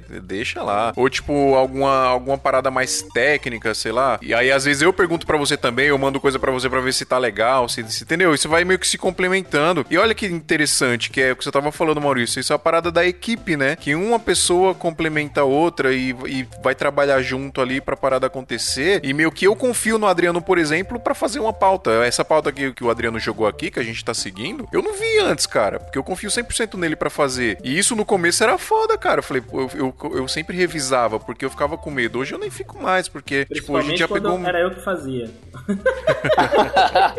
Aí todo mundo revisa. Você vê quando você percebe isso, essa coisa, você fala, pô, que massa, cara, eu não preciso me preocupar com isso. Você vê que tá, você tá liberando espaço, cara, para se preocupar com outras coisas, sabe? Exatamente. Tá, tá. Então, a ideia de você poder dividir as tarefas. E, e, o legal é pensar em dividir as tarefas não só com outras pessoas, mas também dividir com você mesmo, assim. A questão da lista, né, de, pô, trabalhar com uma listinha de afazeres do dia ou não, eu acho que é o seguinte. Primeiro a gente tem que lidar da maneira que funciona pra gente, ou seja, para você mesmo. Porque a pior coisa é agora você chegar e falar assim, ó, eu faço isso, isso, isso e, enfim, eu tenho minha, minha, minha metodologia. Aí você vai tentar aplicar a minha metodologia e pode ser que você pene para tentar aplicar. Então, assim, o se organizar se torna mais um problema para você, sacou? Então, o, o, lance é, acha uma maneira simples, cara, que vale a pena para você, cara, que seja uma folhinha de papel, uma agenda, um Trello, um Docs ou o que for e começa a colocar para fora. Primeira coisa da organização é, é botar para fora, sabe, da tua cabeça. E você, cara, você vê isso, pô, você confia na tua agenda. E isso é muito bom, sacou? Eu nem sempre eu confio na minha agenda. E, e, e isso é ruim, porque às vezes eu, eu, eu botei na agenda e eu fico com medo dela não me, não me mandar, ou, ou então, sei lá, será que eu botei mesmo? Será que eu não botei? Então, você achou um método que funciona para você, sacou? Sim. É, querendo ou não, ele tá atribuindo funções para uma ferramenta, não para uma pessoa, né? Ele tá atribuindo as ferramentas de avisar ele de um evento, de alguma coisa, à agenda do Google, né? Então, acho Exato. interessante é, isso. Acho que é, é a melhor mesmo. E, cara, tem uma coisa que eu, que eu gosto também que foi um exercício que eu comecei a fazer também no ano passado e que melhorou muito a minha produtividade. É reconhecer as coisas que a gente faz, sacou? Porque o que acontece? O procrastinador, ele tem a sensação, né, de, de que ele não tá fazendo nada ao longo do dia, saca? Enfim, se você se assume, não, pô, eu tô procrastinando e tal e aí você fala assim, velho, chega no final do dia frustrado, fala, velho, não fiz nada hoje, não rendeu nada meu dia. E aí você acaba o dia frustrado. Só que aí, o que, que é massa de fazer? Uma coisa que eu comecei a fazer. Eu comecei a, a anotar as coisas que eu vou fazendo ao longo do dia. Não é nem só pensando no que, que eu tenho que lembrar, mas o, no que eu fiz, sacou? Pra, pra eu reconhecer, falar assim. Porque tinha dia que eu chegava em casa, falava assim, porra, hoje eu não fiz nada. Aí eu, eu voltava para olhar a minha listinha. Isso tinha feito um monte de coisa. Cara, eu tinha gravado vídeo, tinha feito feito reunião, tinha ido pegar meu filho na escola e deixar na escola, eu tinha ido pro crossfit, eu tinha almoçado em casa, tinha voltado, é, editado, tinha feito call com o aluno. Aí, e aí chegava em casa com a sensação de que você não fez nada. É porque às vezes a gente acha isso porque a gente tá mirando, achando que a gente vai resolver uma coisa específica. Ah, hoje eu vou editar aquele casamento. E aí você não conseguiu mexer com ele, e aí você chega em casa frustrado achando que você não fez nada. Só que não, sacou? Só que a,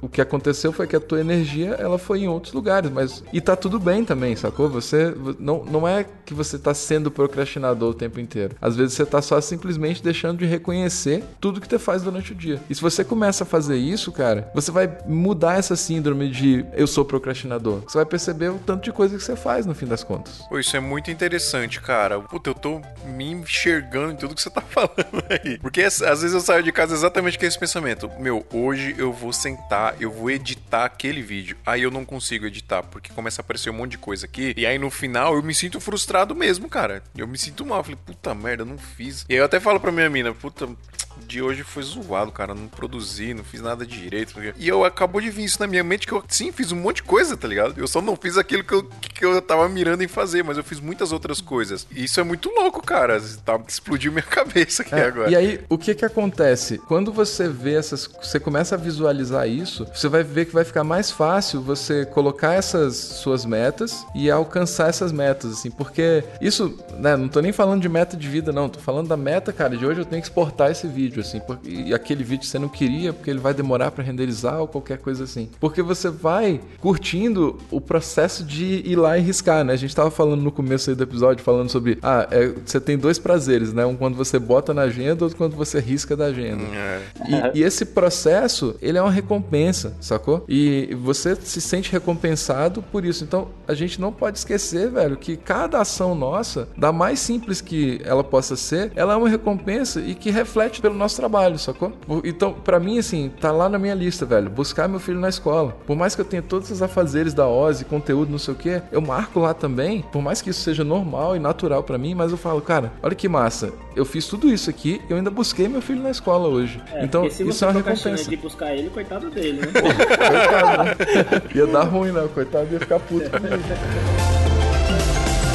Então, eu falei desse negócio de você fazer pequenos afazeres também durante o dia, né? E tem um negócio biológico dessa função, né? Porque a nossa cabeça, desde assim, sei lá, dos primatas e tal, é, a gente pensa em criar o esforço mínimo, né? Então, quanto menos esforço você fizer, melhor pra você. Sua, sua cabeça se sente melhor é, não gastando energia. Sei lá, sei porquê, acho que pra sobrevivência, né? Dos primatas e tal. Mas assim, você vai pra academia, por exemplo, é, sua cabeça vai ficar o máximo te minando pra você não ir pra academia. É, você tem que fazer uma edição muito grande, sua cabeça vai ficar te minando ao máximo pra você, sei lá, tipo, assistir uma série que você queria assistir, que são coisas mais fáceis e tal. É, eu acho que o que o Maurício falou da parada de você não querer fazer faz muito sentido em relação a isso aí, hein, Adriano? Tipo, de você trocar uma parada que você. Às vezes você tá falando, ah, tô procrastinando, mas na verdade você não- simplesmente não tá fazendo o que você não quer pra ir fazer fa- outra parada que você quer fazer, né? É. É, Se eu puder complementar, tem uma coisa, até pra dar uma indicação, às vezes a galera quer, pô, e como é que eu faço? Né, tem técnica pra isso, mas tem um livro que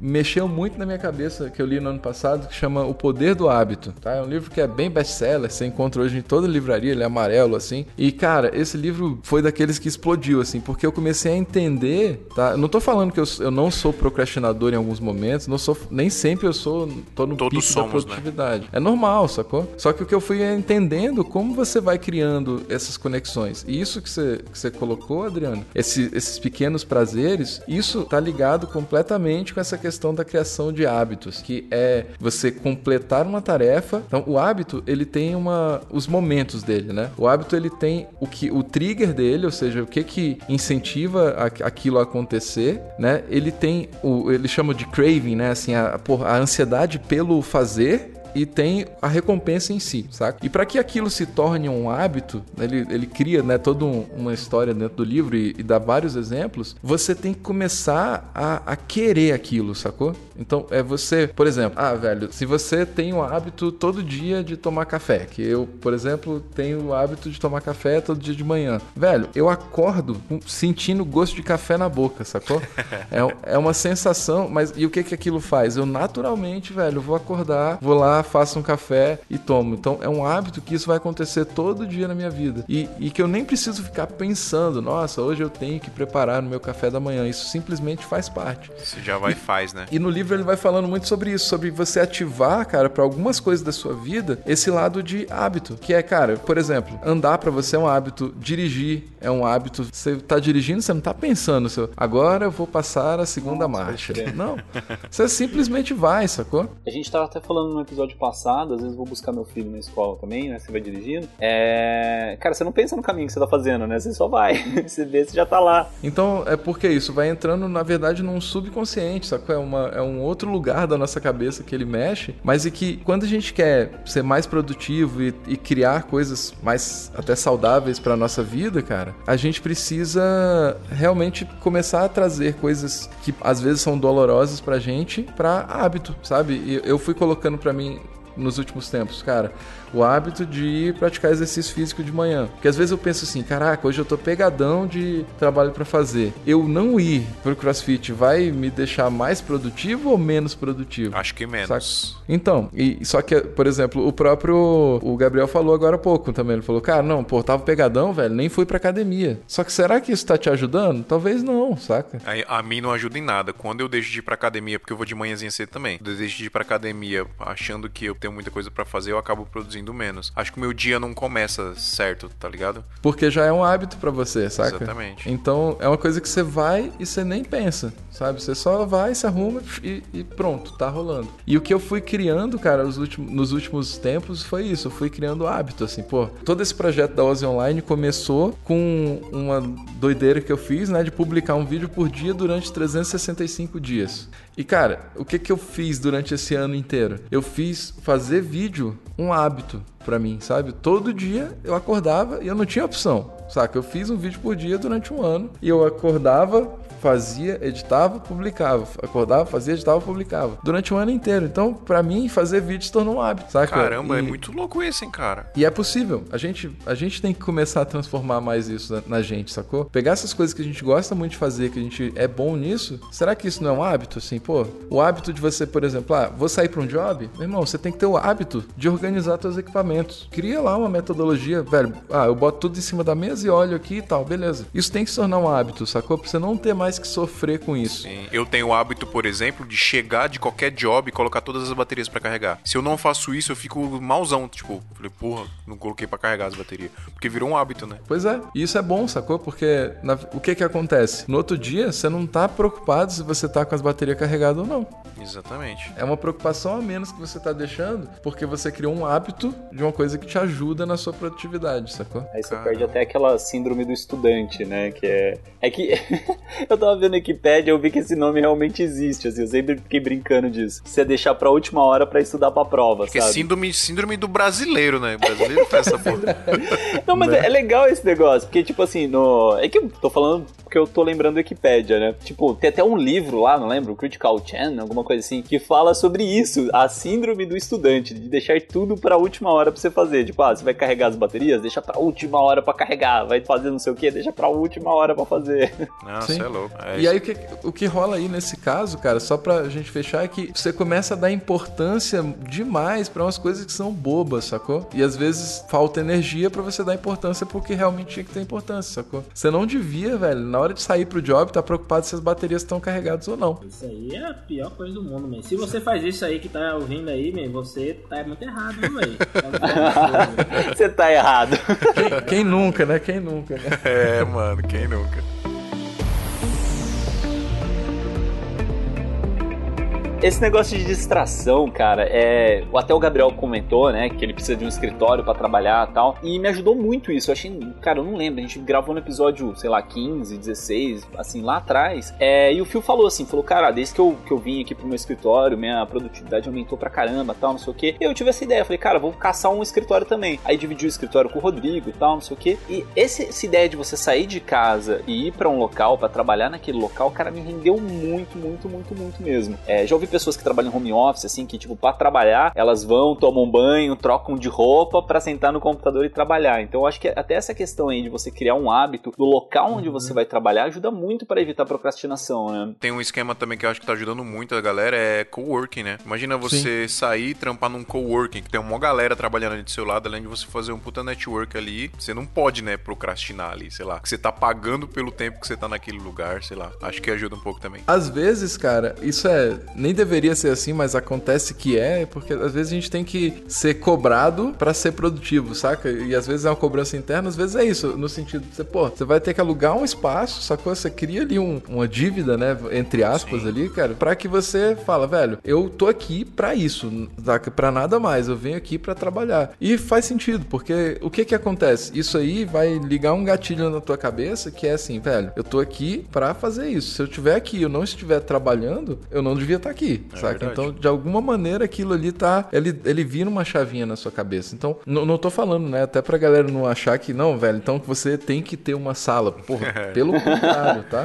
A sala, cara, é muito na frente, só quando você tiver tranquilidade que você vai pagar o aluguel, não, não vai assim, ah, você é videomaker, é, vai alugar a sala. É, velho, com não, muito planejamento. É, não faça isso. Você colocar um tempo para trabalhar, tá? Que eu, é muito o que eu faço, assim, eu não tenho esse horário, assim, de acordar 8 horas, sei lá, 7, 6 horas da manhã e começar a trabalhar às 8 e depois terminar de trabalhar às 18. Eu faço muito de colocar um prazo de trabalho, então eu tenho que trabalhar pelo menos 8 horas por dia, no mínimo. Se eu trabalhar menos que 8 horas por dia, é... não posso, tá? Uhum. assim, acontece muito de, tipo, você ter que, sei lá, chegar meia-noite, uma hora da manhã, você tá meio quebrado, você fala, putz, eu trabalhei 5 horas, aí você tem que levar um pouco mais nas costas, isso é ruim, né? Mas se você consegue colocar isso num planejamento seu, que você tem que trabalhar X horas por dia, eu acho que você já consegue criar uma, uma rotina melhor e consegue produzir mais, né?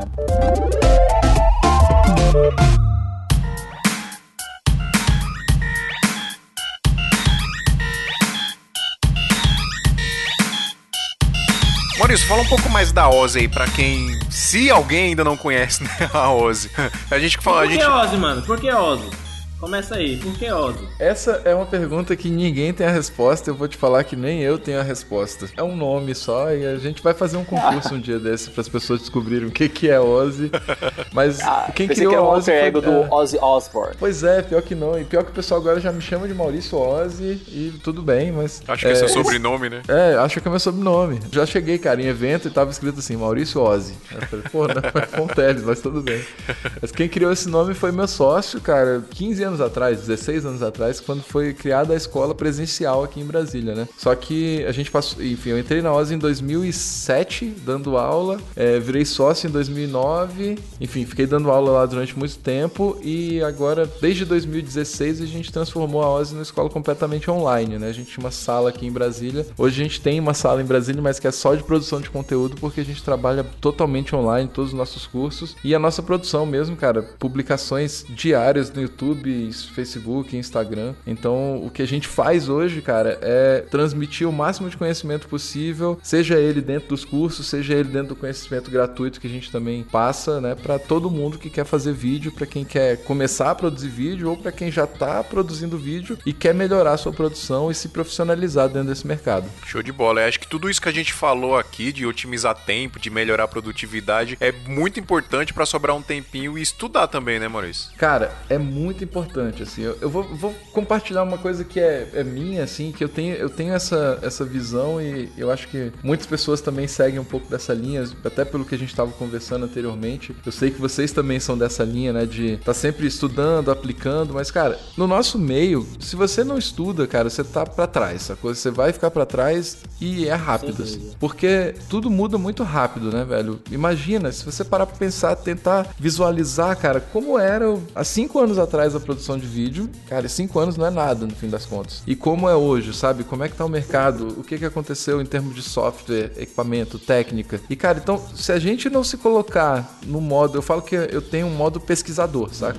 Que eu direto eu tenho que ligar ele e falar, velho, agora eu vou pesquisar, eu vou ver o que, que tá acontecendo, vou ver o que, que pode melhorar meu trabalho. E eu acredito que todo mundo do nosso meio do audiovisual, cara, que gosta disso, né? Afinal, eu acho que ninguém trabalha com vídeo porque um dia o pai chegou assim: ó, oh, moleque, tu vai trabalhar com vídeo, né? Rapaz, eu acho que foi apenas guidar os outros e ele tá onde ele tá hoje. Olha aí. Funcionou, né? Funcionou, pra ele só. Mas, cara, eu acho que ele é o caso único, assim, porque normalmente a gente vai desbravando contra toda a família, né, pra falar que você trabalha com vídeo. Enfim, é uma coisa que a gente gosta de fazer, a gente tem prazer em fazer, mas tem que também ter prazer em estudar, né, cara? Em, em conhecer mais, em visitar e revisitar a técnica, sacou? Isso é uma coisa que é importantíssima aqui. Cara, sempre que eu posso, eu tô sempre participando de de algum workshop, curso, tô assistindo conteúdos, compro curso online também, né, de outras técnicas, de outras possibilidades. E, e, velho, a gente nunca sabe demais. E às vezes, mesmo que você ache que você sabe, cara, eu vou e, e vou como um aprendiz mesmo, assim. Eu, cara, eu vou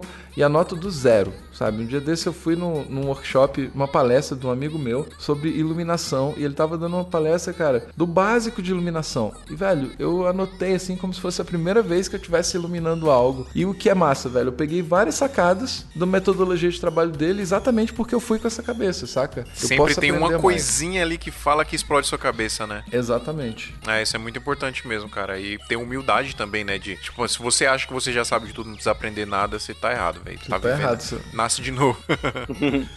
Ainda mais que nesse mundo nosso, velho, uma coisa pode ser feita de milhares de formas, né?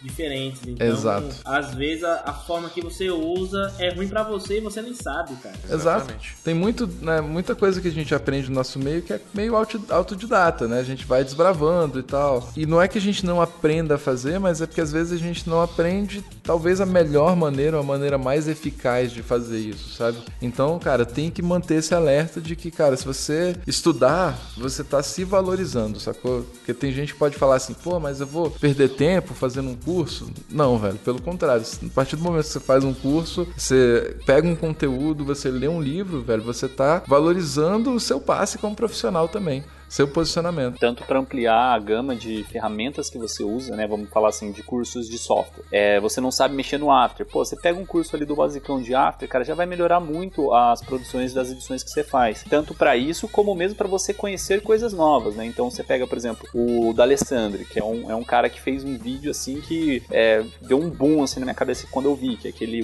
acho que é Welcome to Turkey, né? Que é, é. Bem-vindo à Turquia. Turquia. Se eu não me engano é isso o nome uhum. do vídeo. E, cara, o vídeo assim é, é maravilhoso maravilhoso. O que, que ele fez? Ele pegou várias é, influências que ele tinha, né? Hyperlapse, que é uma técnica que ele viu em um lugar X, é, essas técnicas de, de, mostrar os espaços, né? Os ambientes de um outro lugar que ele pegou, misturou essas Na várias verdade, técnicas ele é pioneiro, e fez um né, mano? Ele, ele praticamente criou isso, né, velho? Não, não criou. Ele pegou várias paradas que ele deve ter visto de lugares Sim. diferentes e fez. Que nem esse último vídeo que o Pedro postou lá no Audiovisual Art, lá, que é o. É, como que é? Bem-vindo a Sydney, que é um Sim, vídeo mostrando a Austrália. Que é um hiperlapse é. também maluco, cara. Assim, lógico, os caras se influenciaram muito pelo D'Alessandro, como mesmo com outras referências, mas é essa questão de você tanto buscar referências, como buscar técnicas, estudo, aprender mais ferramentas, cara, é, é eu acho que entra tudo na gama de ensino, né, de, de educação, de, de estudo que você tá trazendo para você mesmo, né. O Adriano, e falando em, em, mais, em aprender mais ferramentas, a gente tá aqui com uma parceria com a Ozzy, temos dois cursos que a Ozzy disponibilizou aqui, muito legais, pra gente divulgar pra galera, é o curso de produção de vídeo completo, né, Maurício? Exatamente, é um curso de produção completo, cara, que vai desde a técnica básica, assim, de você pensar o início do seu vídeo, passando por a parte de filmagem, iluminação, captação de som. Tem um foco bem legal dentro da parte de edição também, né, no Premiere, e depois fechando com finalização. É um curso que, ele é, um, é o curso, na verdade, que a gente criou ele há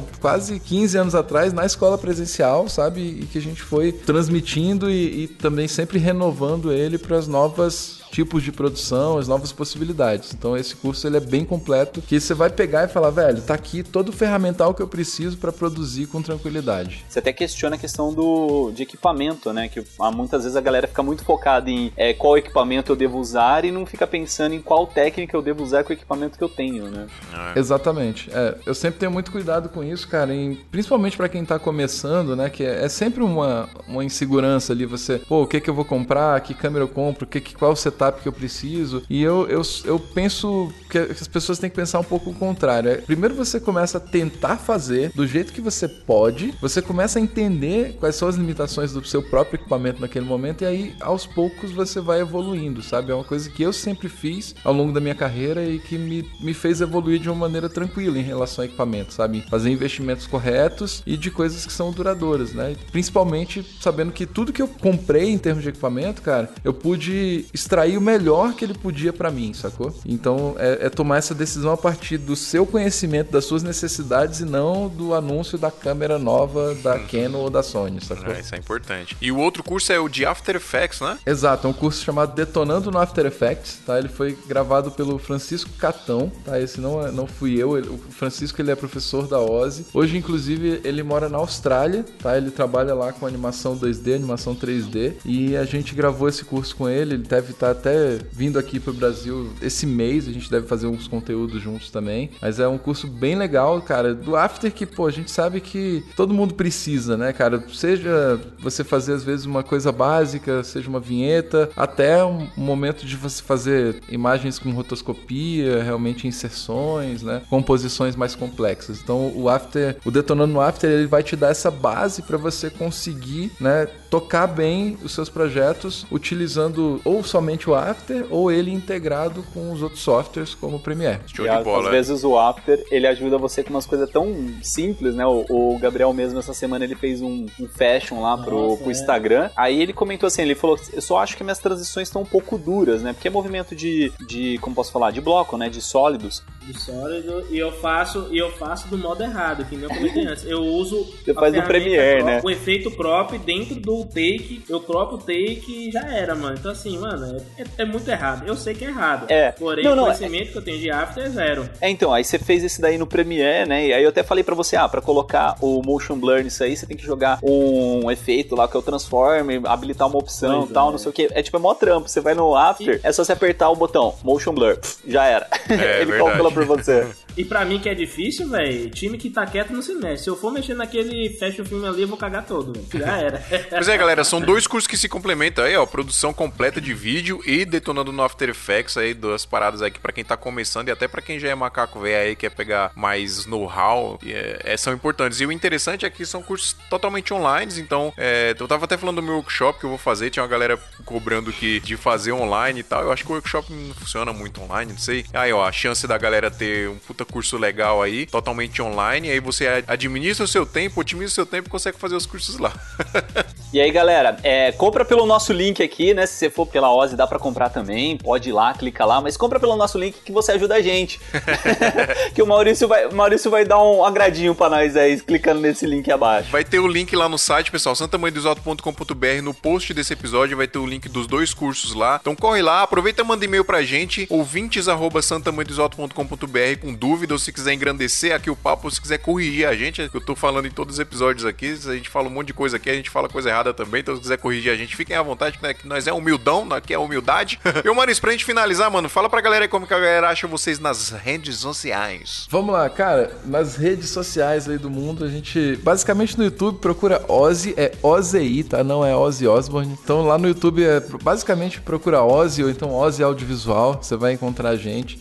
É, no Instagram, arroba Escola Ozzy e no Facebook Ozzy Audiovisual. Procura a Ozzy lá, Ozzy aí, eu acho que é bem possível que nós apareçamos aí muito em breve para vocês. E cara, a gente todo dia tem compartilhado conteúdo novo. Então tem sete vídeos por semana saindo no YouTube, tem pelo menos cinco no Instagram, né? Tem uma série de bastidores e conteúdos que eu vou soltando também pelo Stories. Então a gente tá num processo aí, cara, de crescer a nossa comunidade mesmo. Hoje a gente tá, como eu falei no começo, com quase 100 mil inscritos no, no YouTube. Espero que que muito em breve a gente tenha quebrado essa barreira. Então, depois desse e... episódio vai para 200 mesmo. Ah, Olha com certeza, aí, vamos, com certeza. Vamos duplicar. e aí, cara, eu também já quero deixar já no episódio já registrado que eu quero vocês pra gente fazer o nosso vídeo juntos também. Então, Santa Mãe do Iso Alto Show. em vídeo faremos, na Ozzy. Né? Cuidado que vai quebrar as câmeras aí, viu, velho? Eita, cara. Aí, é. Não, mas eu fiz, eu fiz seguro aqui, tá tranquilo.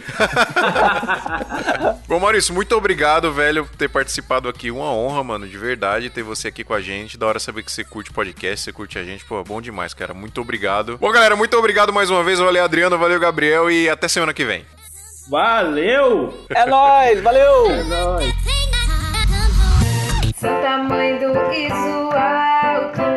Este episódio é um oferecimento de Brasil Box. Não, galera, ó, eu não vou mentir, man. Esse episódio acho que era pra eu escutar e não participar, velho. Eu não tô ajudando em nada aqui, velho. Tenho nada pra ajudar, velho. Eu espero que ninguém venha. É, é... Esqueci a palavra agora, Phil. eu não sei qual é também, não. é... Espero que. Ah, pronto. Eu não leio mesmo. Repetir aqui. Este podcast foi editado por Pedro Calarissa.